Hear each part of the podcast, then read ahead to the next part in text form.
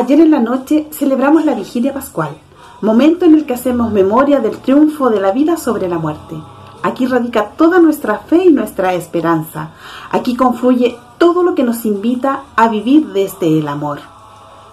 Pareciera que es ilógico hoy celebrar la vida, cuando en el mundo miles y miles de personas mueren a raíz de la pandemia, cuando mujeres siguen siendo maltratadas, abusadas y asesinadas, cuando aún nos resuena en nuestros oídos el grito y el clamor de tantos niños y niñas del Sename, cuando nuestra tierra sigue siendo destruida y todo lo que contiene ella, Pareciera que hoy seguimos viviendo en una noche de muerte.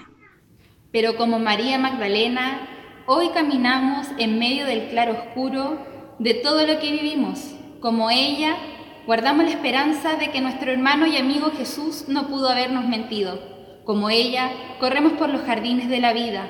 Como ella, seguimos confiando en el amor que nos ha atravesado. Jesús, en el Evangelio de Juan, se aparece a la fiel Magdalena, la llama por su nombre y le revela su misterio más grande. La vida ha vencido a la muerte. Magdalena y en ella todas nosotras somos elegidas para decir al mundo que todas las muertes que hoy pueden acecharnos no tienen la última palabra. El odio, la guerra, las enfermedades y todo tipo de violencia se desvanecen ante la vida de Dios, que es justicia, paz, amor y libertad. En este día de la resurrección de Jesús, nosotras, mujeres de Jerusalén sin fronteras, queremos anunciarte que hemos visto al Señor, que el amor ha vencido la muerte y que a pesar de todo de lo que pueda alejarnos de la vida, Dios sigue caminando junto a su pueblo.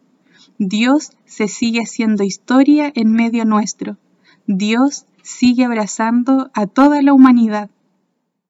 Ven veloz cruzando cualquier mar, cualquier color, imaginado al fin por alguien como yo. Vení, no tardes mucho en regresar a casa.